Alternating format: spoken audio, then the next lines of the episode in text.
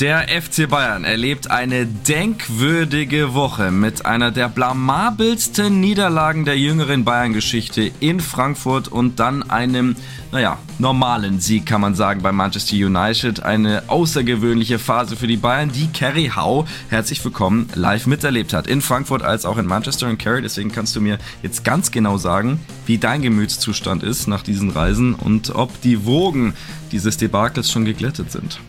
Also erstmal bin ich müde, weil das Bankett mir noch ein bisschen nachhängt, muss ich sagen. 2 Uhr 30 war dann irgendwann mal Schluss und um 7 Uhr ging der Flieger, nein, nicht der Flieger, aber ging der Bus zum Flughafen nach Manchester. Und ich habe das dann auch nochmal so ein bisschen Revue passieren lassen, so diese letzten vier, fünf, sechs Tage. Und habe mir auch so gedacht, ja, das ist halt Fußball, ne? Du kannst es nicht predikten. Wir haben vorher drüber gesprochen, haben auch getippt und ja, ich habe mich da ein bisschen aus dem Fenster gelehnt. Der Sieg gegen die Eintracht, die ja im Pokal in Saarbrücken gescheitert war, der war für mich klar, dass die Bayern da eigentlich einen Spaziergang hinlegen und diese gute Form nach dieser Pause auch mitnehmen. Aber ja, dem war nicht so. Und dann hat die Mannschaft eine starke, eine gute, eine vernünftige Reaktion gegen einen ehrlicherweise aber auch äh, ja, zahnlosen Tiger Manchester United gezeigt. Und darauf schauen wir jetzt genau. Wie bewerten wir die Spiele gegen Frankfurt und United? Ich gebe es zu, am vergangenen Samstag war ich in der Stadt unterwegs, als die Bayern in Frankfurt spielten, weil ich mir dachte, ja, das Ding, das wird schon normal laufen und dann gehst du wieder nach Hause, hast du nichts verpasst. Schau ich zwischendurch, ich meine, es war so nach einer halben Stunde, mal in den Ticker rein, 0-3 ich bin fast äh, in der Straße umgekippt und dann wusste ich, muss ich meine, meine Begleitung auch darauf hinweisen, dass ich jetzt ganz schnell in ein Lokal muss, um mein Handy aufzustellen und dieses Spiel zu gucken, weil ich geahnt habe, dass äh, da was vonstatten geht, über das wir noch länger reden werden und müssen. Und das ist eingetreten. 1 zu 5 in Frankfurt ist das schon ein paar Tage her, aber es hat wirklich, und ich meine es ernst, nicht nur für den Podcast, sondern überhaupt Nachdruck es, es hat Eindruck bei mir hinterlassen, weil sowas habe ich schon lange nicht mehr gesehen bei den Bayern. Selbst die Niederlage in Saarbrücken war für mich nicht so skandalös, denn du, du liegst zur Halbzeit glasklar hinten, kommst raus und es geht so weiter. Schon außergewöhnlich gewesen. Und Kerry, du warst ja da.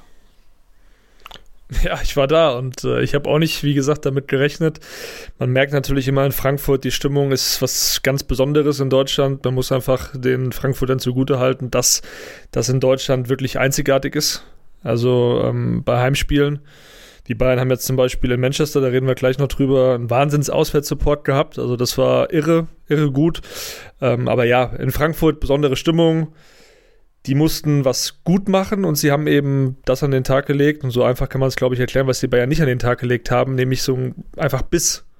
Die hatten Biss und die hatten Bock und die waren giftig. Und manchmal ist es dann auch äh, so einfach, weil wenn du mit einer gewissen Körperlichkeit zu Werke, Werke gehst in der Bundesliga, wenn du dem Gegner mit, ja, guten Zweikampfaktionen gerade zu Beginn schon so ein bisschen den Schneid abkaufst, dann kann sich eine Dynamik entwickeln, mit der einfach niemand rechnet. Und ja, da ging natürlich auch alles gut bei der Eintracht. Die hatten fast, fast jeder Schuss von ihnen war ein Treffer. Ähm, sie waren immer nah am Gegenspieler dran. Also erste Bälle, zweite Bälle, das war einfach top von Dino Topmüllers Jungs. ähm, da, das muss man ihnen einfach zugutehalten. Ne? Wir reden jetzt immer die ganze Zeit darüber, auch in den letzten Tagen so, äh, wie schlecht die Bayern waren. Aber wir müssen auch darüber reden, wie gut war eigentlich die Eintracht. Das war ein perfekter Fußballnachmittag von dieser Mannschaft, die ich ja noch schlecht geredet habe, weil sie eben auch schlecht gespielt hat zuletzt. Und ja, bei den Bayern hast du halt gemerkt, mentaler Verschleiß. Also es ist ja, ich meine, wir haben selbst auch oder wir treten selbst auch gegen den Ball und du spielst natürlich am liebsten Fußball. Du hast am liebsten die Spiele, du hast diesen Wettkampf, diese Challenge. Und wenn du dann zehn Tage das eben nicht hast, klar, du kannst im Training immer so ein bisschen Abschlussspiel, kannst du simulieren, das macht dann auch Spaß, aber es ist halt nicht dasselbe. Und wenn du die ganze Zeit aus dieser Dynamik halt kommst, wenn du die ganze Zeit englische Wochen hattest und kommst dann mal komplett aus dem Tritt, in diesem Spiel jetzt auch gegen Union, wo du eigentlich heiß bist auf das Spiel und am nächsten Morgen liegt so viel Schnee, dass du nicht spielen kannst. Okay, da denkst du, ja, war schön jetzt ein freier Tag, aber dann am nächsten Tag willst du ja auch wieder weiter Gas geben und willst ja Fußball spielen. Und äh, so schätze ich auch die Jungs ein, das hat man eben auch gehört, dass die einfach, ja, Lust hatten, eigentlich zu spielen, so schnell wie möglich und eben nicht, äh, nicht zu trainieren, beziehungsweise nicht auf diesem, auf diesem Level oder auf dieser Dauer zu trainieren. Und das hat schon äh, Eindruck hinterlassen.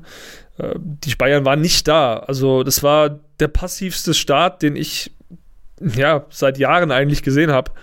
Und äh, ich finde auch, das kann man da nicht mit, mit Saarbrücken vergleichen. Klar, Saarbrücken war blamabel gegen den damals 15. der dritten Liga. Ähm, aber da war ja schon auch, ja, sag mal so, das passiert dann halt auch mal. Es sollte nicht passieren, aber es passiert, dass dir so ein Underdog dann auch mal einen unangenehmen Pokalabend beschert. Aber wie die Bayern sich da präsentiert haben in Frankfurt, erste Halbzeit gar nichts bis zum Tor von Kimmich, wirklich grenzt schon fast an Arbeitsverweigerung, was Zweikampfverhalten, was Passqualität anging. Und dann in der zweiten Halbzeit, man hat sich was vorgenommen, man hatte auch eine gute Aktion direkt nach Wiederanpfiff, aber dann fällt halt gefühlt mit dem nächsten äh, Umschaltmoment der Eintracht das 4 zu 1, dann war natürlich äh, das Ding auch gelaufen. Ich finde es sehr interessant, dass äh, die Bayern nach ihrer Niederlage in Saarbrücken ihr bestes Saisonspiel in Dortmund zeigen und die Frankfurter nach ihrer Niederlage in Saarbrücken ihr, ich würde jetzt mal sagen, ohne jedes Frankfurt-Spiel 90 Minuten gesehen zu haben, ihr bestes Saisonspiel gegen die Bayern macht. Also Saarbrücken dominiert nicht nur den Pokal, sondern in, in Abstrichen sogar auch die Bundesliga, was ich sehr, sehr geil finde. Und was du aber davon haben wir uns vielleicht blenden lassen, von diesem Dortmund-Spiel. Kann ja sein. Naja, ja, aber sind wir mal ehrlich, nach dem Dortmund-Spiel, langsam, lief es auch erstmal gut weiter. Das war nicht alles top, aber die Ergebnisse haben gestimmt. Und dann aus dem Nichts kommt eben sowas. Die Union-Absage war jetzt natürlich nicht ideal und man darf natürlich nicht vergessen, die konnten nicht nur nicht spielen, sondern Training war ja auch eingeschränkt durch die ganze Schneethematik. Aber äh, Freunde, also das, das geht halt nicht. Ja, da kannst du mal die erste halbe Stunde verpennen. Mich hat die zweite Halbzeit wirklich, wie gesagt, mehr geärgert. Du darfst nicht äh, ins offene Messer in der Form laufen. Es geht auch um die Art und Weise, wie man dann verliert. Ähm, damit war ich gar nicht einverstanden. Und wichtig, und ich denke mal, an dem Schritt können wir jetzt auch mal rübergehen zum United-Spiel, ist halt dann die Reaktion. Und die fand ich wiederum gegen United erwachsen. Es war jetzt kein Riesenspiel, es war halt auch ein, ein Gegner, da, da denkst du, ah, Old Trafford und die haben die Chance weiterzukommen, da kommt jetzt ein Feuerwerk. Hey, so, so, also wir regen uns über Bayern auf, was glaubst du, wie es denen in England geht mit United? Sowas zahnloses, wirklich für, im Verhältnis zu der Größe dieses Vereins habe ich auch lange nicht mehr gesehen. So enttäuschend. Mein Beispiel war gestern in meinem TikTok-Video Anthony. Ja, wofür haben die denn eigentlich bezahlt? Jetzt mal ehrlich, was, was ist das? Das ist eins gegen eins null. Ich glaube, er hat in der ersten Hälfte einmal einen durchgeschoben, sonst gar nichts. Und dementsprechend fand ich, konnten die Bayern auch nicht groß glänzen. Sie konnten das Spiel verwalten, das ist ihnen gelungen. United hatte nicht eine große Chance. Ähm, aber es ist auch klar, es war irgendwie schon auch glückliche Fügung, so einen Gegner jetzt zu bekommen. Nur gegen Stuttgart dann, da kommen wir später zu, musst du schon auch nochmal eine andere Leistung an den Tag legen, als jetzt gestern bei United, wo du im Endeffekt eine Großchance hattest. Ja. Ja, zu Anthony muss man, glaube ich, erstmal sagen, die Bayern können froh sein, dass sie den Spieler damals nicht geholt haben. Der wurde ihnen nämlich angeboten. Da gab es nochmal Gespräche mit dem Berater. Das wird dann, da wurden dann die Finger von gelassen, auch weil Comor dann damals seinen Vertrag verlängert hat. Das wäre so eine ähm, quasi mal Plan B gewesen zu einer Nichtverlängerung von Comor, falls es eingetreten wäre. Dem war nicht so. Ich fand es ähnlich, äh, also ich habe es ähnlich gesehen wie du. Ich hat, war ja auch im Stadion und ich hatte nie das Gefühl, dass da irgendwie mal was gehen könnte für United. Aber eben auch, weil, und das hat man, glaube ich, gesehen, vor allem am Spieler Upamecano, weil man direkt immer eng am Gegenspieler war. Also wie der den äh, Heulund da bearbeitet hat, das war grandios. Zusammen dann auch noch mit Kim, die haben den so ja, die haben dem so den Spaß genommen am Fußball. Das war, also der ist nach dem Spiel durch die Mixzone gelaufen der hat was Tränen in den Augen. Also der war, mein klar, die sind, die sind ausgeschieden, äh, überwintern nicht europäisch, da war ein gewisser Frust ohnehin schon dabei, aber der war ja völlig, der war völlig aus dem Spiel genommen. Und äh, United absolut enttäuscht. Und Eric Ten Haag tut mir leid, weil ich kenne ihn. Ich habe ihn auch noch äh, interviewt, bevor er zu United ist. Das war, wann war das im März? März 22 war ich damals in, in Amsterdam und habe ihn da getroffen. Er hat äh, mich da über das Trainingsgelände von Ajax geführt und ich habe selten so einen netten Menschen wirklich auch, auch interviewt. Und mir tut's wirklich von Herzen leid, dass dieser, dass dieser Mann so eine Mülltruppe, in Anführungszeichen, trainieren muss. Also es tut mir wirklich leid. Er hat jetzt zwar schon auch fast eine halbe Milliarde ausgegeben, aber man merkt halt, dass da bei United einfach keine Führung da ist, auch von oben. Die haben keinen richtigen Sportdirektor.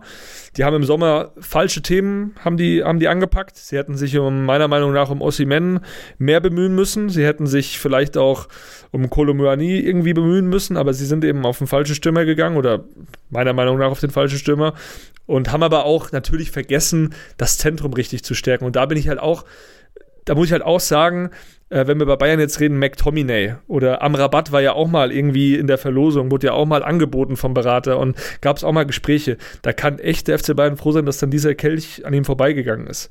Ähm, dass so ein Spieler dann nicht gekommen ist. Aber neben der Qualität fehlt da, glaube ich, auch einfach so ein Stück weit die, das Gespür dafür oder ja, dieses Wappen auch zu verteidigen. Das finde ich schade, weil es einfach ein historischer Club ist. Und ähm, ja, es ist einfach eine gefühlt für mich eine Söldnermannschaft, die auch überhaupt keinen Teamgeist hat. Und äh, ja, schade, weil das einfach, also ich war im Stadion und du merkst, wenn du da vorm Stadion stehst, du merkst so, du spürst die Historie, die Größe des Vereins, überall hier We Love Sir Alex Ferguson und so. Und dann denkst du natürlich zurück an die Jahre unter ihm. Aber diese, dieser Absturz von United, der hat ja nicht unter Erik Ten Hag begonnen. Nee, der hat ja das schon wollte viel ich eben auch sagen. weit vorher, weit vorher begonnen und mir tut es jetzt leid, dass er das ausbaden muss. Ich meine, der, Mann äh, wird da auch gutes Geld verdienen, aber äh, gut getan hat ihm dieser Schritt, glaube ich, nicht. Nee, und genau was du sagst, ist bei United wichtig. Egal wer der Trainer war, und es waren jetzt einige seit Ferguson. Mourinho war da, Van Gaal war da, ähm, jetzt hast du Ten Hag, Rangnick, ich vergesse bestimmt irgendwelche großen Namen, weil es schon so viele waren. Und sie haben auch jeden, nahezu jeden Sommer richtig Geld reingebuttert und es hat nicht funktioniert.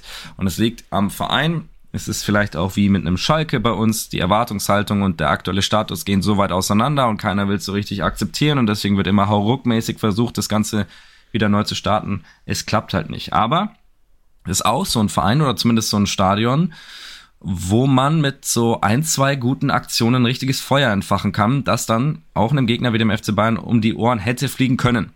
Aber die Bayern haben das verhindert. Ähm, und das muss man dann schon nach so einer Niederlage wie in Frankfurt ähm, loben. Das ist ihnen gelungen, ähnlich wie nach der Saarbrücken-Niederlage. Und da geht es eben auch um das Thema Einstellung. Und ich glaube, Kerry, mit dir im Gespräch hat ja auch Manuel Neuer in diese Richtung was gesagt.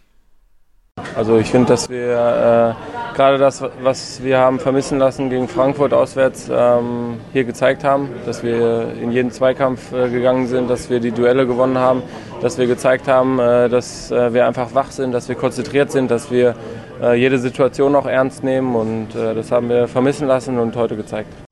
Wenn wir so beherzt spielen wie heute und wenn wir das so annehmen und auch nicht denken, dass es von alleine geht, dann können wir weit kommen. Kerry, hat Herr Neuer denn recht? Haben die Bayern wirklich die Fähigkeit, in dieser Saison weit in der Champions League zu kommen, aus deiner Sicht? Die Frage kommt ein paar Monate zu früh, meiner Meinung nach, weil letztes Jahr nach der Gruppenphase, vorletztes Jahr nach der Gruppenphase hätte ich dir auch gesagt, ja, die kommen weit, die kommen ins Finale, die haben so eine geile Gruppenphase gespielt. Aber am Ende geht es eben darum, in diesen K.O.-Spielen da zu sein, als Team zu funktionieren, über sich selbst hinauszuwachsen, aber auch als Kollektiv zu funktionieren.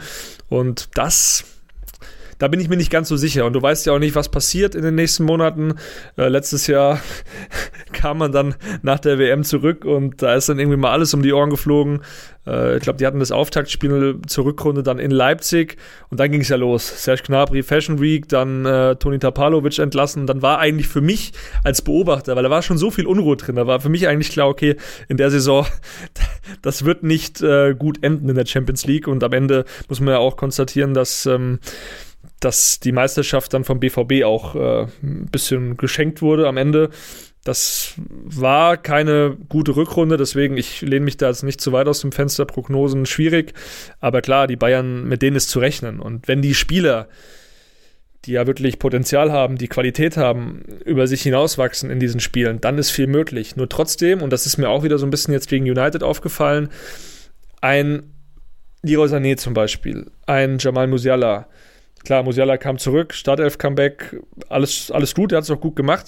Aber mir fehlt dann noch so ein bisschen dieser letzte Bums, sage ich mal, der letzte Punch in Anführungszeichen. Und ähm, Sané, das habe ich aber auch nicht verstanden, hat dann wieder links gespielt, obwohl er eigentlich als rechter Außenstürmer meiner Meinung nach zu Beginn der Saison seine stärkste Phase hatte. Und ich verstehe nicht diesen Wechsel, Coman rechts, Sané links. Ich würde es andersrum machen. Gut, ich bin auch nicht der Trainer. Ich glaube, es hat auch irgendeinen taktischen Grund, beziehungsweise man hat es auch gemerkt. Coman hat extrem tief nach hinten verteidigt, also hat Masraui unterstützt, um Garnacho in die Mangel zu nehmen, um ihn quasi zu neutralisieren. Das hat auch gut funktioniert, insofern alles okay.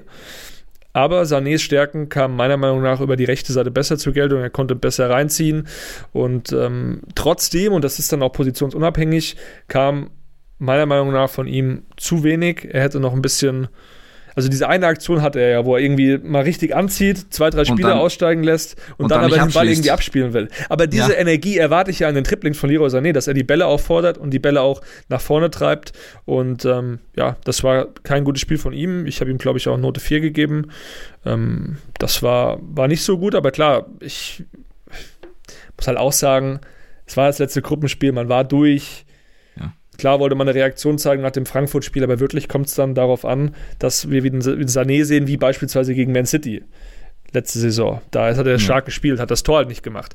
Aber da fehlt mir noch so die letzte Konsequenz, diese letzte, diese letzte Einstellung vielleicht zu sagen, hey, ich will jetzt hier das Tor unbedingt machen.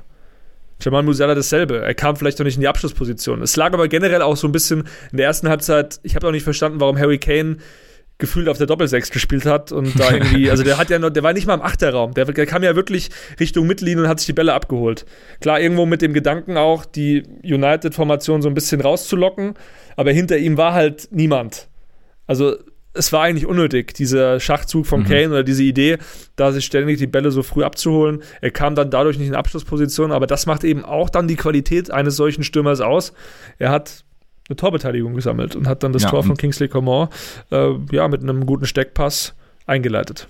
Ich würde sogar sagen, mit einem überragenden Steckpass, wenn ich ganz ehrlich sein darf, weil die Reaktionsständigkeit in der Situation, ich glaube, der Ball wurde irgendwie quasi wie typisch Müller, Müller wieder rüber gerumpelt und dann hat er ihn schnell mal durchgestupst. Das fand ich sehr, sehr schön. Ähm, ja, also man muss schon dazu sagen, sportlich ging es für die Bayern da um nichts mehr und dafür war es gut.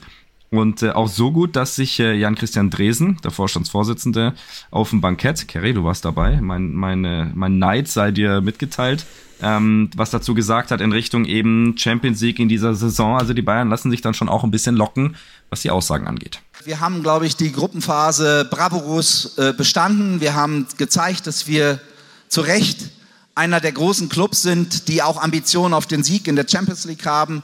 Das wollen wir natürlich beweisen dann in der nächsten Phase und wir sind sehr gespannt auf das, was am Montag herauskommt, wer unser nächster Gegner dann im Achtelfinale ist. Ich finde schon, ich finde schon bemerkenswert bei den Bayern, das Mir san mir, das kommt dann schon ganz schnell wieder durch. Ähm, nach einer Klatsche in Frankfurt, die nachhalt, direkt wieder über mögliche Champions League Titel zu reden.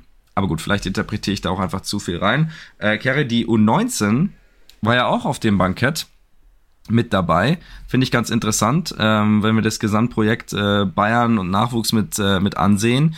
Die sind ja auch äh, weitergekommen jetzt äh, aus der Gruppenphase in der Youth League. Ähm, ist das was Neues? Ist das normal? Findest du das gut? Nee, das ist nichts Neues. Die U19 ist immer beim Bankett dabei. Das macht aber auch den FC Bayern aus, dass dann nochmal junge Spieler das erleben dürfen. Es ist immer eine ja, es kommt aber aufs Ergebnis an. In dem Fall war es eine feuchtfröhliche Veranstaltung. Die Bayern sind durch die Gruppenphase marschiert. Eine fast makellose Bilanz, jetzt ja mittlerweile auch 40 äh, Pflichtspiele in der Gruppenphase umgeschlagen. Also seit mehreren Jahren schon. Und ähm, die U19 hat ja auch die Qualifikation eben erreicht, ist jetzt auch in der K.O.-Phase. Also da gab es einfach Grund zu feiern. Insofern war das sehr, trotzdem, es war entspannt, aber es war eine Ausgelassenheit da. Und äh, das hat man dann auch nach Mitternacht gemerkt, weil da ähm, hat dann Jan Tresen mal kurz nochmal das Wort ergriffen und hat äh, dem dann 18-jährigen Lennart Becker zu seinem Geburtstag gratuliert. Also da wurde auch ein Ständchen gesungen für ihn, sowie für schön. den zweiten, sowie für den zweiten Vizepräsident Walter Mennekes, der wurde ein bisschen älter, äh, Mitte 60, äh, ich habe jetzt nicht mehr genau, ob 66 oder 67, aber der hat eben auch seinen Geburtstag dort gefeiert und es war wirklich so eine, so eine Extreme zwischen jung und alt und typisch halt FC Bayern, familiär, mir ist an mir und ähm, eine ausgelassene Veranstaltung. Ich war ja dann auch noch länger da. Also wir Journalisten haben da unseren eigenen Tisch und die Tische stehen generell sehr dicht nebeneinander und man kommt einfach locker und nett ins Gespräch und das ist einfach immer wieder eine, eine gute Veranstaltung. Ähm, und ja, 2.30 Uhr, glaube ich, war ich dann irgendwann mal im Hotel und ja, Thomas Tuchel war noch einer der letzten dort, zusammen mit äh, Christoph Freund. Also die haben sich da äh, noch gut gehen lassen. Tuchel eh sehr entspannt gewesen, war ja auch mega happy, hat auch gesagt, das Spiel gegen United, jetzt das äh, zweite Spiel eben in, in Manchester, sei das Beste in der Gruppenphase gewesen. Und ja, der wirkte sehr entspannt, hat Fotos gemacht, hat mit Leuten gesprochen, sind ja auch immer ab und zu ein paar Fans dort, auch von der Kurve. Und es war insgesamt eine sehr gesellige und äh, nette Veranstaltung. Perfekte Überleitung mal wieder, Kerry. Man könnte meinen, es wäre geplant, denn Christoph Freund, Thomas Tuchel, die zwei haben mehr zu tun, als äh, kurzfristig äh, Spiele gegen Manchester United zu gewinnen. Die haben auch äh, einen Kader zu planen in die Zukunft und das ist unser Thema der Woche. Das Thema der Woche. Haben Sie das Gefühl, Sie sehen die Spieler jeden Tag im Training, die Mannschaft, da ist genug Führung, auch in Situationen, in denen es schwierig ist, in denen es mal nicht läuft, die sich eben aufrichten und äh, auch eine Mannschaft richtig pushen können. Wir arbeiten daran. Ich denke, dass das, der, der, der, dass das schon einer der, der elementaren Punkte ist. Äh, wir dachten, wir wären schon weiter, sind eines Besseren belehrt worden am, äh, am Samstag auf äh, sehr brutale Art und Weise, ähm, mit, einem, mit einem außergewöhnlichen Ergebnis natürlich und das auch sehr wehtut. Und, ähm, aber klar, wir, wir versuchen, diese Stabilität äh, reinzubringen und äh, die Mannschaft äh, versucht, das umzusetzen. Das ist, glaube ich, nicht das Thema, aber wir, es, ist, es fällt uns schwer. Ja, Kerry, wie ich finde, eine sehr, sehr interessante Antwort von Thomas Tuchel auf deine Frage hin. Und es ist schon äh, bezeichnend, wenn er sagt, dass es da offensichtlich noch nicht so ganz die Stabilität auf mentaler Ebene gibt. Und wir haben dann eben doch eine Führungsspielerdiskussion beim FC Bayern, denn es war nicht der erste Ausrutscher dieses Frankfurt-Spiel, sondern wir hatten Saarbrücken, wir hatten den Supercup gegen Leipzig und sowas darf dir mal passieren, aber nicht in der Häufigkeit. Ich meine, die Hinrunde ist ja noch nicht mal vorbei und wir haben es schon dreimal erlebt. Ergo, was muss jetzt passieren? Macht man einfach so weiter in der Hoffnung, dass es sich noch, noch besser zusammenspielt, alles unter Tuchel, dass man eben doch wieder Tabellenführer wird in der Bundesliga, dass man doch mal weiterkommt in der Champions League? Oder muss man jetzt schon drauf gehen? Und ich glaube, da hat ja auch Christoph Freund relativ deutlich schon gesagt, dass er bereit wäre, so die ein oder andere Säule in diesem Kader neu zu besetzen, wenn es sein muss. Muss man wirklich diesen Kader auch mal handfest umbauen? Sie, sie haben also das Feld.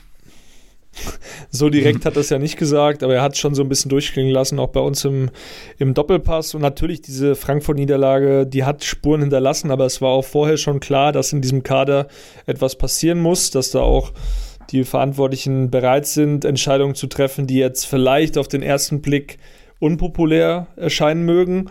Aber du musst halt irgendwann einen gewissen neuen Hunger entfachen bei Spielern oder in einem Kader. Und Fakt ist halt auch, ich glaube, das versteht auch jeder, dass die mal ein Spiel verlieren.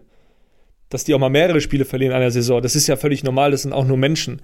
Es steht aber immer um die Art und Weise und am Ende eben um die nackten Zahlen. Und wenn man sich mal anschaut, wie die Bayern seit dem Trippelsieg eben vor allem in diesen K.O.-Spielen agiert haben, wo es um alles und oder nichts eben ging, dann muss man schon feststellen, da fehlt dann vielleicht eben diese letzte Geschlossenheit, diese letzte, ja, diese letzte Führung auch, die Leadership. Und ja, wir haben in der Champions League das, das Abschneiden in den vergangenen Jahren, das war nicht, nicht sehr rosig. Klar, du hattest jetzt zuletzt Manchester City, da hat die Einstellung meiner Meinung nach schon gestimmt. Ähm, aber es war eben nie so, dass man das Gefühl hatte, da steht eine gefestigte Achse vor allem auf dem Platz. Also 2020 Triple, überragend, äh, hinten natürlich Manuel Neuer zusammen mit David Alaba und einem sehr starken Jerome Boateng. Davor dann aus meiner Sicht im Mittelfeld der Dreh- und Angelpunkt Thiago, und vorne drin hattest du Robert Lewandowski. Es war eine Achse. Und das ist eben auch das Ziel jetzt natürlich von Thomas Tuchel und Christoph Freund, da wieder eine Achse zu bilden, die auch äh, ja, das Zeug dann hat, die Champions League zu gewinnen. Und da gilt es dann eben auch mal, vielleicht auf lange Sicht hin im Sommer Entscheidungen zu treffen und sich vielleicht auch von Spielern zu trennen, bei denen man das Gefühl hat, sie sind nicht mehr so zu 100 Prozent bei der Sache wollen vielleicht selbst noch eine neue Challenge und wir können die Namen auch gerne jetzt in, in den Mund nehmen, ob das jetzt ein wollte Kimmich ist, ob, fragen, das ein, ja. ob das ein Alfonso Davis ist. Also ähm, es ist halt manchmal so, dass du eine Mannschaft auch umbauen musst. Ich weiß jetzt nicht, oder es ist jetzt auch sehr spekulativ, ich weiß jetzt nicht, ob diese Spieler dann auch im nächsten Jahr äh, nicht vielleicht doch sagen, ich will unbedingt beim FC Bayern bleiben. Das ist bei Alfonso Davis nicht passiert, das ist jetzt bei Joshua Kimmich auch noch nicht passiert ähm, da muss man halt mal abwarten. Ne? Also, Thomas Müller und Manuel Neuer können auch nicht ewig spielen. Thomas Müller ist jetzt auch nicht mehr in der, sag ich mal, vielleicht auch dann sportlich so wichtig, wie es dann damals war, aber er ist als Typ immer noch extrem wichtig, auch in der Kabine. Und da fehlt so ein bisschen an, an Führung, an Team Spirit, an Identifikation auch. Und ja, ich, ich bin gespannt, was da passiert glaube, wir müssen auf jeden Fall festhalten, dass, äh, dass da was passieren wird, weil Christoph Freund ist jetzt seit September da und er nimmt natürlich wahr auch, oder es ist auch ein Fakt, dass es jetzt nicht sein Kader ist, den er zusammengestellt hat. Eventuell kommt noch, oder das eventuell können wir nicht streichen, mit hoher Wahrscheinlichkeit kommt auch noch ein Max Eberl, der wird sich das auch noch anschauen. Also ich gehe davon aus, dass diese Mannschaft sich in den nächsten Jahren äh, auf jeden Fall ähm, erneuern wird, dass da vieles umgebaut wird und äh, der Transfer von Brian Saragossa eine erste Duftmarke war, aber dann noch weitere folgen werden. Weißt du, was mein Riesenproblem mit dieser ganzen Geschichte ist? Wer entscheidet, wer gibt vor, wer, wer lebt diese, die Philosophie, nachdem das alles passieren soll. Weil mein Problem an der Sache ist, und ich meine, du kannst gleich sagen, yo, da gibt's den hier und der entscheidet das alles. Aber ich sehe es aktuell bei Bayern nicht. Mir fehlt der klare Spielstil. Mir fehlt die, ich will fast sagen, vereinsübergreifende Spielphilosophie. Denn du hast Julian Nagelsmann gehabt, der hat einen klaren Stil verfolgt. Jetzt hast du einen Thomas Tuchel, der einen anderen Stil verfolgt. Und dann kommt ein Christoph Freund dazu und ein Max Eberl dazu und die müssen ja alle wirklich in eine Richtung arbeiten und nicht nur im Sinne von, ah, den Spieler finden wir gut und hier brauchen wir einen Führungsspieler und die Achse und so, das ist ja richtig. Aber es geht ja auch am rein sportlich. Es ist ja immer noch ein Mannschaftssport und die Spieler müssen auf dem Feld eine, eine Sprache sprechen mit dem Ball. Und das fehlt mir bei Bayern gerade. Ich sehe eben nicht dieses, ah, das ist der Fußball, den sie spielen und genau diesen Spieler brauchen sie dafür. Gibt es das? Muss das noch entwickelt werden? Wird mit Thomas Tuchel, ist das der Trainer, der auch diese klare Vision hat? Oder ist er vielleicht einfach zu ergebnisorientiert, was das angeht? Er hat ja eigentlich schon diese, er hat doch diese philosophische Seite an sich und manchmal sehe ich auch die Idee, aber so oft sehe ich sie auch einfach nicht im Moment. Es ist sehr individuell abhängig. Harry Kane als Stichwort. Ja, es ist ein Prozess, würde ich sagen. Mit Harry Kane hat man eben wirklich einen Grundstein gelegt. Das ist ja auch ein Führungsspieler, es ist nicht nur ein, ein Torjäger, es ist wirklich jemand, der, der auch als Leader vorangehen kann.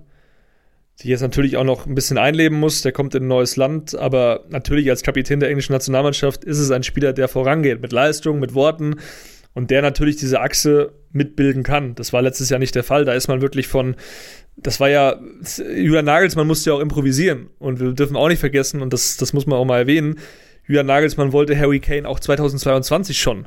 Mhm. Am Ende war dieser Spieler aber 2022 nicht zu bekommen. Salihamidzic, Marco Neppe, die haben das Ding vorbereitet, haben Kontakt zur Familie hergestellt und Neppe hat es dann eben weitergeführt bis in den Sommer 23 hinein und dann das Ganze mit der Transfer-Taskforce oben Jan Tresen, aber auch um Thomas Tuchel dann äh, abgewickelt. So, das dauert ja immer. Es ist ein ständiger Prozess und Thomas Tuchel hat da schon sehr klare Vorstellungen und natürlich auch in Zusammenarbeit mit Christoph Freund.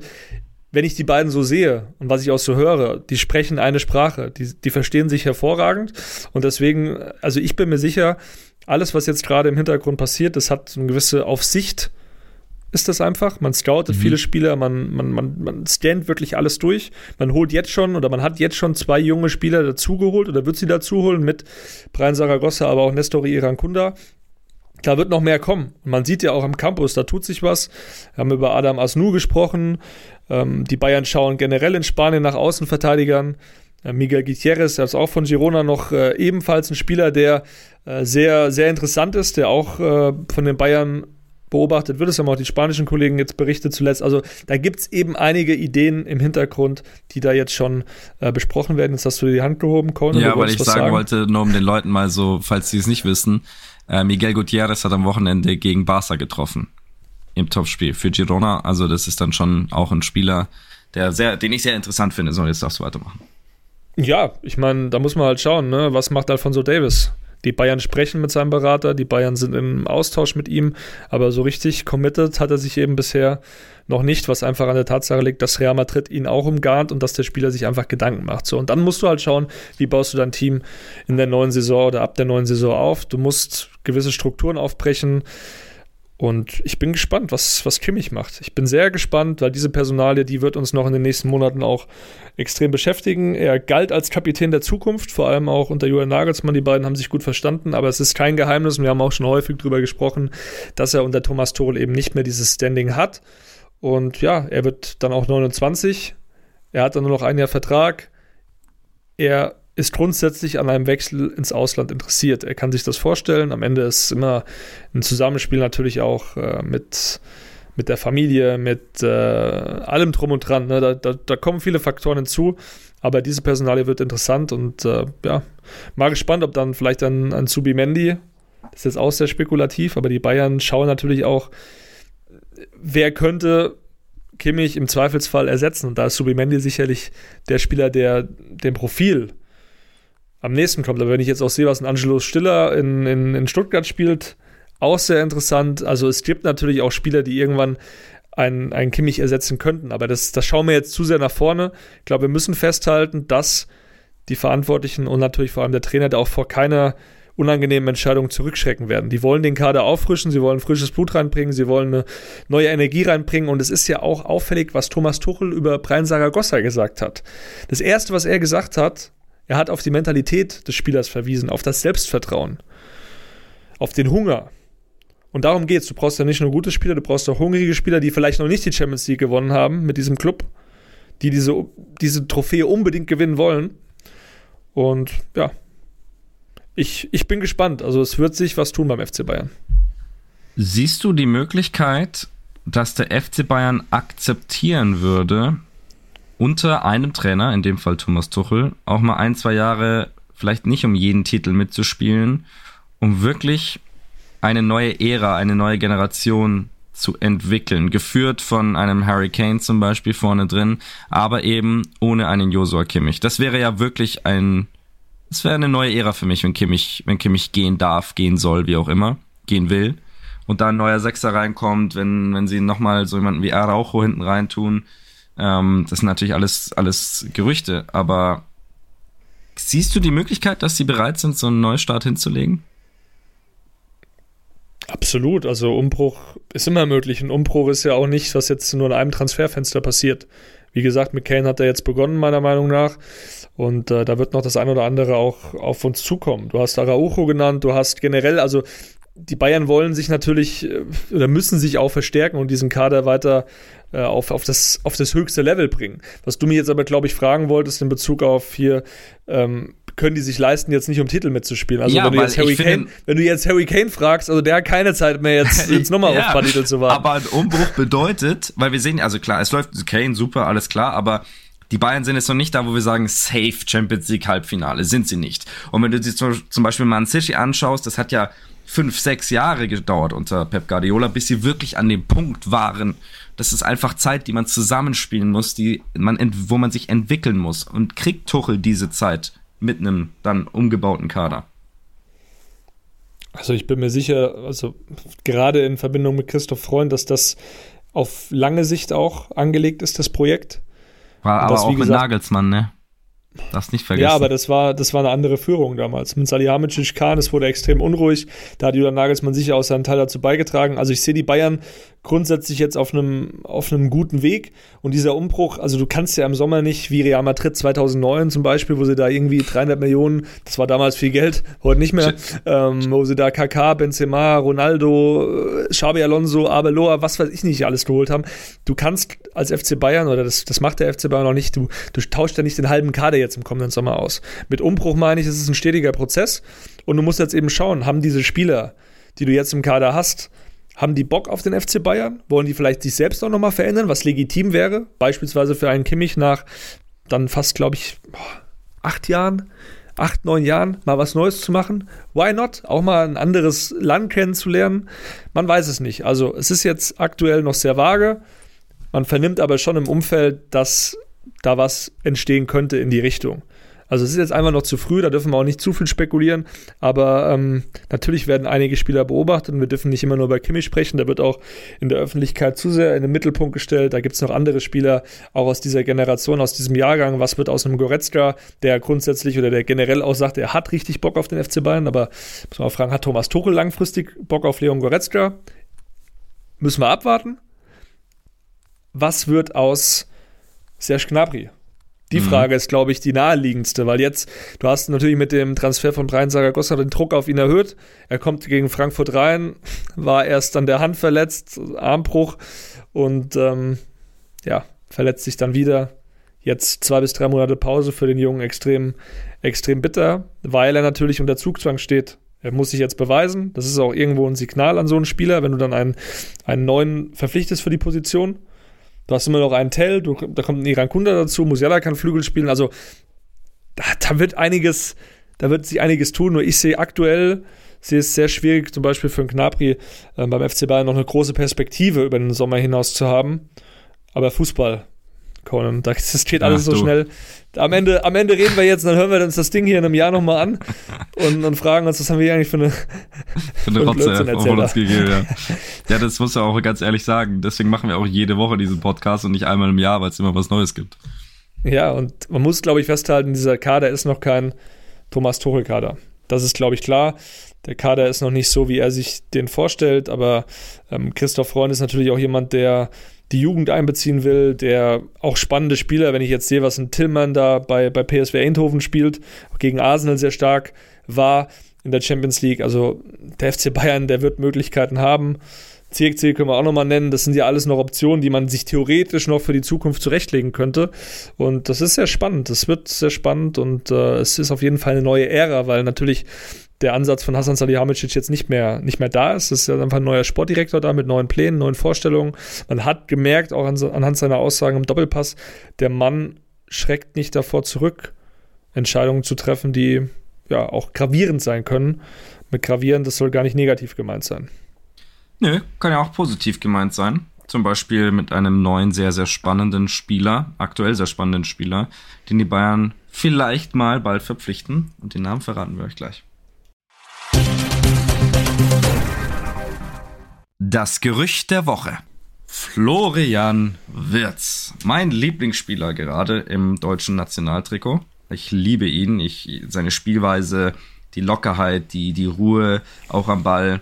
Und deswegen keine Frage, ein Spieler, der beim FC Bayern, naja, zumindest rein geredet wird, Kerry. Denn natürlich wünscht sich jeder Bayern-Fan so einen Spieler im Bayern-Trikot. Aber vielleicht wünschen sich auch die Bayern so einen Spieler im Bayern-Trikot. Kannst du uns mal auf den neuesten Stand bringen, was die Personalie Wirtz angeht? Der Wheatley Wirtz. Wir haben Der ja schon häufiger. wir, ja, haben ja so. schon, wir haben ja schon ein paar Mal jetzt über den Jungen gesprochen. Ähm, er macht mir auch Spaß. Ich bin aber noch nicht so 100% bei dir, was jetzt Thema Nationaltrikot angeht, weil ich fand jetzt äh, mal außerhalb von der Wohlfühloase Bayer Leverkusen hat er mir jetzt noch nicht so gut gefallen. Also in einem Nationaltrikot Darf ich kurz drauf eingehen? Äh, Im Nationaltrikot hast du recht. Mir ging es eher darum, wenn ich jetzt alle Spieler im deutschen Kader aktuell ansehe, ist Florian Wirtz derjenige, der mir allgemein am meisten gefällt, aber nicht zwingender, nicht gezwungenermaßen bei den DFB-Spielen, sondern auch in der Liga. So. Hast du dich nochmal gerettet? Also mir ja, hat jetzt zuletzt, so. mir, mir hat jetzt zuletzt äh, vor allem äh, Jetzt darf ich nicht, nicht jetzt darf ich mich nicht vertribbeln. Wo, wohin dribbelst du denn? Jetzt darf ich, jetzt darf ich mich nicht vertribbeln. Mir hat Kai Havertz ganz besonders. Nein, Spaß. nee. nee, der war ja Left äh, Wingback. Ja, ja, ja. Sagt man weiß. ja im, im neudeutschen äh, Fußball. Fußballslang. Aber ja, ähm, nee, also Deutschland hat generell viele talentierte Spieler. Jamal Musiala, äh, Leroy Sané ist jetzt auch kein Talent mehr, klar, aber zusammen mit Wirtz das könnte ja was werden, auch beim FC Bayern mal. Ähm, da hören wir, dass Florian Wirtz aber 2024, 25 immer noch für Bayer Leverkusen spielen soll. Das ist der klare Plan von der Seite Wirtz, aber auch der Plan von Bayer Leverkusen. Die wollen den Spieler nicht abgeben. Und Florian Wirtz, das muss man auch festhalten, hat noch kein Champions League-Spiel gemacht. So, hat noch nicht in der Königsklasse gespielt. Und der kann natürlich diese Erfahrung auch noch gut gebrauchen, bevor er dann eben den Schritt zu einem Top-Club macht. Der FC Bayern ist interessiert, das Interesse ist hinterlegt, das weiß auch Florian Wirtz, das weiß auch sein Umfeld. Die Frage ist natürlich, wann geht der FC Bayern dann rein? So, und wir gehen davon aus, wir können davon ausgehen, dass das 2025 der Fall sein wird, weil Wirtz auch selbst noch sagt und sich da auch einschätzen kann und meint, okay, diese Saison in Leverkusen, die tut mir noch gut. Gibt Interesse aus dem Ausland. Der FC Barcelona hat sich mal in Kontakt begeben mit der Wirtsseite, aber auch der FC Liverpool mit Jürgen Klopp. Beide Clubs finden Florian Wirtz sehr interessant, können sich das auch vorstellen, eben 2025 dann anzugreifen.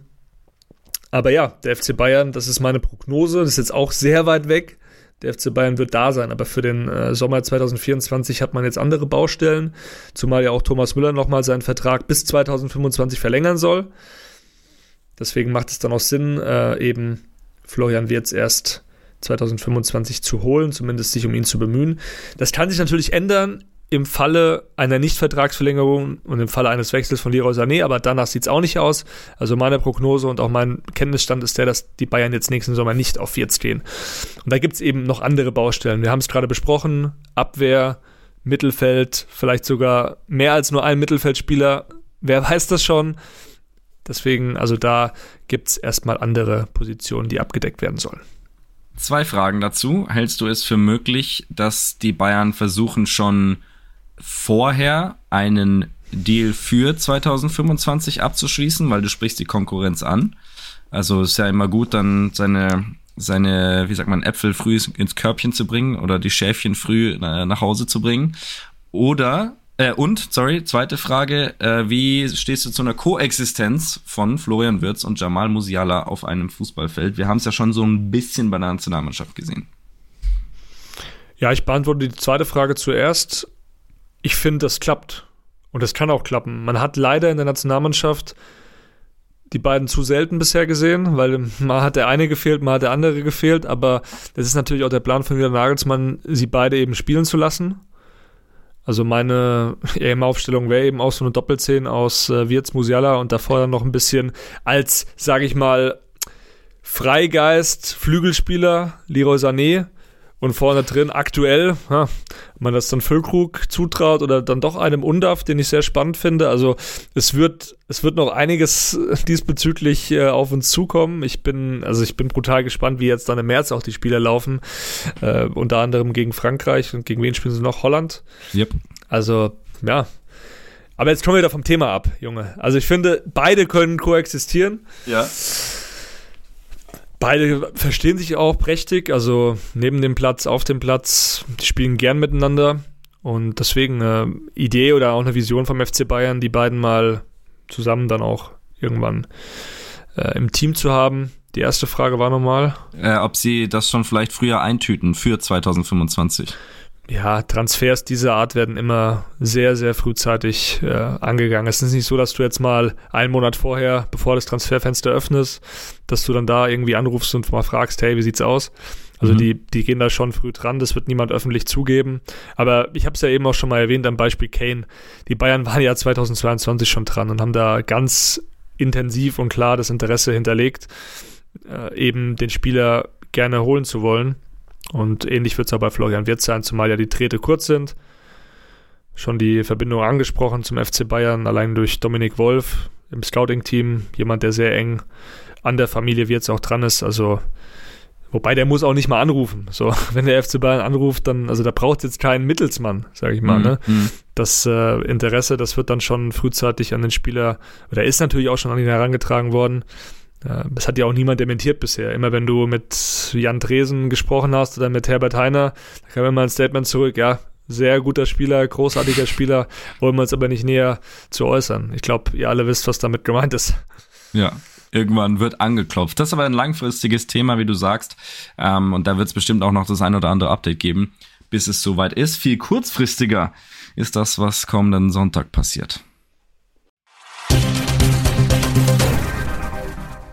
Wie predikten wir das Stuttgart-Spiel? Kerry, du bist am Sonntag schon im Urlaub.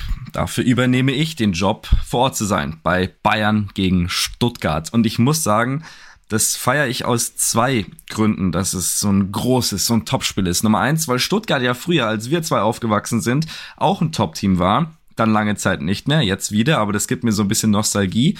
Und äh, zum zweiten Grund, weil es einfach fußballerisch ein richtig gutes Spiel werden sollte. Denn wir haben gesehen am vergangenen Wochenende Stuttgart gegen Leverkusen. Es war ein Augenschmaus. Die Stuttgarter spielen auch gegen großen Gegner, gegen große Gegner ihren Stiefel runter, ihren Stil, äh, bleiben da dran. Sebastian Hönes lässt sich da nicht zu irgendwelchen taktischen äh, Anpassungen größerer Natur hinziehen, sondern Er will seinen Stil durchziehen. Und darauf freue ich mich in der Allianz Arena. Ähm, und es ist, man muss schon auch sagen, finde ich, ein richtungsweisendes Spiel für die Bayern. Denn Topspiele, das ist Bayern Anspruch, müssen gewonnen werden. Und der VfB muss äh, schon noch beweisen, wenn er wirklich um Titel mitspielen will. Das sagt man intern oder ex oder intern nach außen natürlich nicht, aber die Menschen drumherum, alle, die jetzt zuschauen, die spekulieren natürlich schon darauf. Ah, der VfB, geht da was, eine Sensation beim Meistertitel. Dann musste eben auch mal in München zumindest einen Punkt holen. Also, ich habe richtig Bock auf die Partie. Jetzt deine Einschätzung. Ja, ich finde, am VfB Stuttgart sieht man, dass schöner Fußball auch zum Erfolg führen kann. Und generell aktuell, das ist ja das Schöne an der Bundesliga, alle Teams, die jetzt oben stehen, da ist keine destruktive Mannschaft dabei. Keine, die irgendwie den Bus parkt und die Ergebnisse jetzt mal kurz äh, sich äh, erlogen hat oder irgendwie zusammengemogelt hat, ergaunert hat, sondern wirklich Mannschaften, die einen offensiven Ansatz verfolgen und das ist eine sehr gute Entwicklung in der Bundesliga und äh, Xabi Alonso, äh, Thomas Tuchel und Sebastian Hoeneß, also die haben da schon gewisse Ansätze. Klar, der FC Bayern hat andere Mittel als diese Clubs, vor allem natürlich als Stuttgart. Und äh, das ist dann schön zu sehen, dass man eben als VfB auch mutige Entscheidungen trifft. Nicht nur in Bezug auf den Spielstil, sondern auch in Bezug auf Spielerverpflichtungen. Bis jetzt Angelo Stiller ist. Die Bayern waren nicht mutig genug, ihn damals in die erste Mannschaft zu holen. Da wurde lieber Marc Rocker verpflichtet. Und das Paradoxe daran ist ja, ein Jahr davor hat man Marc Rocker beobachtet bei der U21 EM und fand ihn aber nicht gut genug. und dann ist er aber mit Espanyol Barcelona abgestiegen in die zweite Liga nach Spanien. War dann aber auf einmal gut genug für den FC Bayern. Also das war ja eh dieses wilde Transferfenster da, wo dann kurz, kurz vor knapp noch ein paar Spieler geholt wurden. Äh, War ja. auch Bunassar dabei?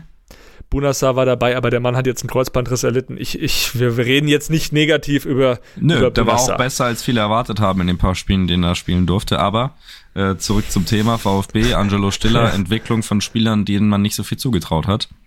Das stimmt genau, schon. auch, auch Girassi, jetzt Undarf, das macht schon Spaß. Und es gibt einige Spieler auch bei Bayern, die überrascht sind davon, wie der VfB spielt. Also man hat sich jetzt schon Spiele angeschaut.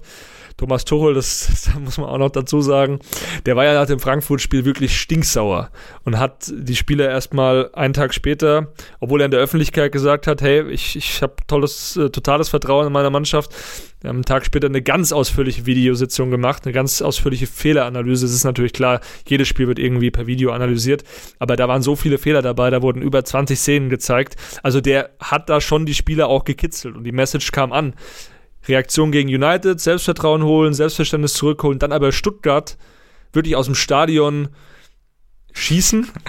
Also das ist, das wäre für mich so ein typisches Bayern-Spiel. Ne? Also ich habe da, wenn ich jetzt so eine Prognose abgeben würde, ich glaube, dass die richtig heiß sein werden und den VfB versuchen werden zu dominieren, was, was nicht einfach wird. Ich freue mich mega auf dieses Spiel, auch wenn ich selbst nicht im Stadion sein werde, aber da treffen zwei Mannschaften aufeinander, die einfach Bock haben, nach vorne zu spielen. Ich finde es eben deshalb so interessant, weil Stuttgart genau weiß, was auf sie zukommt. Sie wissen, die Bayern müssen. Also Bayern kann ja jetzt nicht da in der eigenen Hälfte chillen und mal gucken, was Stuttgart sich da so herzaubert, sondern auch wenn Bayern bei United gewonnen hat, sie müssen. Sie müssen auch wegen der tabellarischen Situation. Und ähm, ich bin sehr gespannt, wie Stuttgart darauf reagieren wird, wie Sebastian Hönes darauf reagieren wird ich meine, es kann ganz schnell passieren, dass so ein Undaf oder Girassi mal durchflutscht. Ja, das hat es oft gegeben in den letzten Wochen bei Bayern, dass in der Abwehr eben nicht alles perfekt läuft. Und dann fällt mal eine Kiste. Und, und was passiert dann? Kommt dann die Unruhe? Wird's dann wieder, wird's dann wieder ein bisschen äh, wild? Schauen wir mal. Wird sehr, sehr spannend. Ich habe Bock drauf. Und ähm, kann schon so viel verraten. Äh, wir werden in dieser Konstellation, ja, Kerry, Kerry hebt, hebt die Hand. Ich, ich möchte dir das Wort äh, erteilen.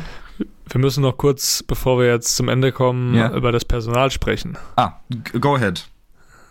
Ja, da gibt es ja zwei Hiobsbotschaften.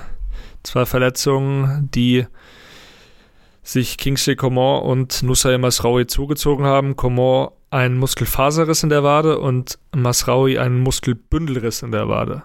So, für beide Spieler ist das Spieljahr 2023 beendet. Komor geht man von vier Wochen aktuell aus. Also er könnte dann eventuell gegen Hoffenheim am 12. Januar, aber tendenziell eher dann eine Woche drauf gegen Bremen wieder mit dabei sein. Und Masraui, ja, Muskelbündelriss, das dauert immer noch mal ein bisschen länger in der Regel. Das sind zwei Wochen mehr, also bis zu sechs Wochen, was bedeuten würde, dass er den Afrika Cup mit Marokko verpasst. Und das ist natürlich auch ein Punkt, den wir jetzt mal, wir dürfen nicht zu weit vorausschauen ähm, oder sollten nicht zu weit vorausschauen, der natürlich auch Einfluss auf das Stuttgart-Spiel hat, weil der Masraui, den hätte ich schon gerne gesehen gegen den VfB, weil er einfach offensiv sehr starke Qualitäten hat und äh, die auch sicher gut getan hätten. Ja, total. Und das äh, führt ja gezwungenermaßen zu Konrad Leimer als äh, Rechtsverteidiger. Das hat er bisher solide gespielt, aber so ein Chris Führig im 1 gegen 1, äh, das macht keine Laune als Verteidiger. Es wird sehr, sehr spannend. Ähm, das habe ich jetzt schon ein paar Mal gesagt. Ihr merkt, ich habe Bock auf dieses Spiel. Und ähm, ja, was Kingsley Coman angeht, ja, das wäre die Chance für Serge Gnabry wahrscheinlich gewesen. Ist jetzt die Frage, wie man das dann auflöst. Ähm, vielleicht Musiala nach außen, Müller in die Mitte oder kriegt Matistel seine Chance? Wie schätzt du das ein? Ja, ich kann mir schon eine Konstellation Müller-Musiala gut vorstellen. Mhm. Oder Matthias Tell, aber das ist ja dasselbe, was du auch gesagt hast. Ich habe noch keine näheren Informationen, aber ja, bei Tell hat man schon gemerkt, in den letzten Wochen der Flow ist so ein bisschen rausgegangen bei ihm. Ja. Also er war natürlich extrem, extrem stark in Form mit seinen vielen Treffern, aber er hat dann ja auch ehrlicherweise nicht mehr so häufig auch gespielt oder so viele Zeit, Spielminuten auch bekommen von Thomas Tuchel. Dann kam noch irgendwie Länderspielpause dazwischen und äh, das ein oder andere hier Union-Spiel, zehn Tage Pause. Also, ja, ich bin gespannt. Oder du machst halt Rafa Guerrero in eine etwas offensivere Position. Das kann ich mir auch gut vorstellen. Ja, Tatsache. Du kannst auch ein 4-3-3 spielen, du kannst ein 4-3-3 spielen mit einem Musiala auf dem Flügel, Sané rechts, Musiala links, vorne trinkt Kane und dann auf der, auf der 6 meinetwegen Kimmich und davor auf den Halbpositionen Goretzka Guerrero. Fände ich auch geil. Das finde ich sogar sehr interessant, weil Stuttgart natürlich schon auch gerne sich so ein bisschen durch die Mitte kombiniert. Ähm, und so Guerrero da drin zu haben, mit einer Beweglichkeit, auch mit, also er ist natürlich ein sehr offensiver Außenverteidiger grundsätzlich, aber er hat natürlich schon einen Sinn für die, auch für die Defensive. Ähm, ja, ja, stimmt. Also noch ein bisschen taktische Kniffe in dem Spiel, die es sowieso geben wird. Nun gut. In dem Sinne? Wir widmen uns dem unserem letzten Get Out. Get Out. So, Kerry, äh, wir machen es jetzt diesmal ein bisschen anders. Normalerweise gibt's natürlich äh, von uns beiden jeweils das, äh, ich sag mal, etwas persönliche Get Out, wo man sich mal ein Thema zurechtlegt. Wir machen es jetzt mal anders. Ähm, es ist dein letzter Podcast, deine letzte Bayern-Woche. Ähm, nicht nur für mich, sondern auch für alle Zuhörer. Und du machst es jetzt schon eine Weile. Und ich glaube, ich kann stellvertretend für alle sagen, die, die beteiligt waren, die zugehört haben, dass du das sehr, sehr gut gemacht hast, dass wir mit Freude dabei waren und zugehört haben. Und ähm, dass es auch sehr schade ist, dass diese Zeit jetzt endet. Aber du widmest dich neuen Schritten in deiner Karriere, so wie es jeder Fußballprofi auch tut. Und ähm, ich glaube, wir können schon sagen, das war eine insgesamt sehr, sehr positive und lehrreiche Zeit.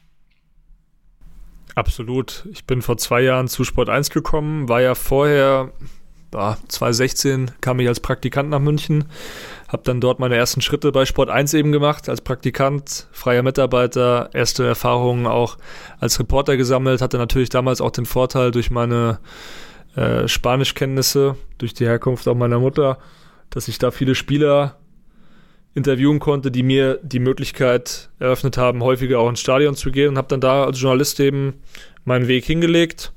Dann nochmal einen Zwischenschritt gemacht mit äh, Spox und auch The Zone und dann zurück zu Sport 1 Chefreporter. Und was ich jetzt in der Zeit erlebt habe, in diesen zwei Jahren, wirklich unglaublich, welche geilen Projekte ich mit tollen Menschen umsetzen konnte. Dafür spüre ich einfach nur große Dankbarkeit, natürlich auch was den Podcast betrifft.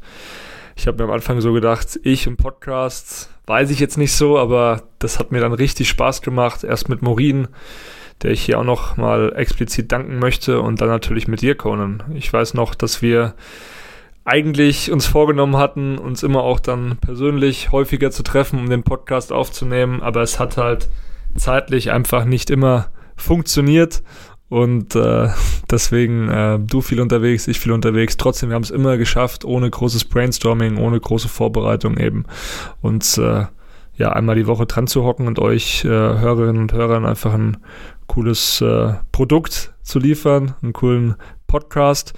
Und natürlich möchte ich da an der Stelle auch euch allen danken, die immer Feedback gegeben haben. Ich habe viele Nachrichten bekommen bei Twitter, bei Instagram. Ähm, ja, per Mail einfach nur fettes Dankeschön an euch und ja, ich gehe auf jeden Fall auch mit einem weinenden Auge, das möchte ich nochmal ganz klar festhalten und dann schauen wir mal, wie es weitergeht, Con, ob wir nochmal ein ähnliches Projekt auf die Beine stellen. Das ist jetzt noch äh, alles zu früh, um darüber zu sprechen.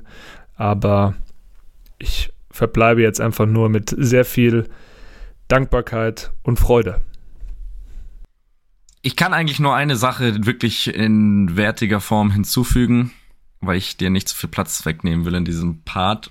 Als ich äh, mein erstes Praktikum gemacht habe bei Sport 1 2018, war Kerry noch da als Reporter, bevor er dann, wie gesagt, zu Spox ging. Und ich dachte mir damals so, boah, der ist so cool und der ist Reporter. Und ich habe dich aber auch ein paar Mal so, so grantig erlebt, weil es dir nicht gepasst hat, weil irgendeine Story nicht funktioniert hat oder er war zu spät dran. Und das war natürlich auch dieser Ehrgeiz, den es braucht, um, um sich auf so einer Position zu etablieren. Und ähm, das fand ich damals schon imposant. Ich meine, ich war praktisch, ich bin dann erstmal als Student auch ins Ausland gegangen und so.